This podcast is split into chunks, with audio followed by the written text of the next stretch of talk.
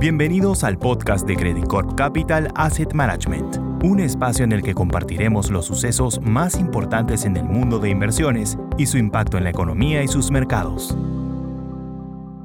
Esta semana es una de las semanas más duras que hemos tenido en el año en términos de rentabilidad.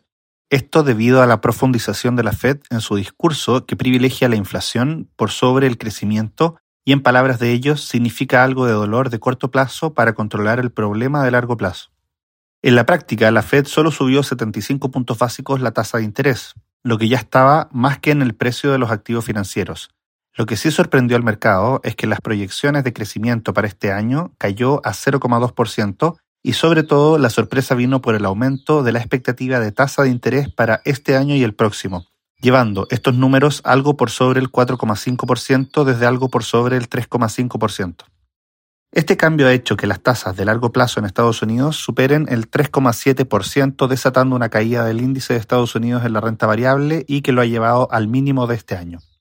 Este movimiento hacia abajo de las bolsas ha sido ratificado por Goldman Sachs, que ha corregido sus expectativas de precio para el índice de Standard Poor's de 500 de 4.300 a 3.600 puntos para este año, manteniéndolo eso sí por sobre 4.000 para el próximo.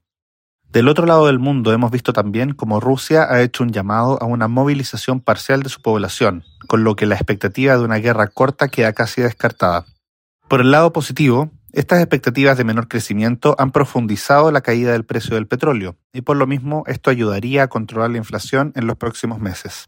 Si bien el escenario actual parece difícil para los mercados, la caída en el precio general de commodities y las señales de debilidad en el sector inmobiliario en Estados Unidos podrían dar señales más temprano que tarde de que la inflación se debilitará y con esto la presión de la Fed se vería reducida.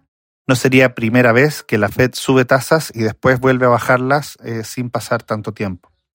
Nuestro posicionamiento en este caso ha sido cauto y hemos mantenido una subponderación en la renta variable favoreciendo la caja en dólares. Esto nos ha ayudado en el corto plazo, pero vemos que cada vez los niveles se vuelven más atractivos para comprar renta fija y algo de renta variable, de hecho, esta semana compramos una parte del underweight que teníamos de renta fija para poner a trabajar esos dólares que estaban en caja ya en bonos que están entregando utilidades o rentabilidades de mediano plazo en torno al 5% en dólares. Eso sería todo por hoy. Que esté muy bien. Credit Corp Capital Asset Management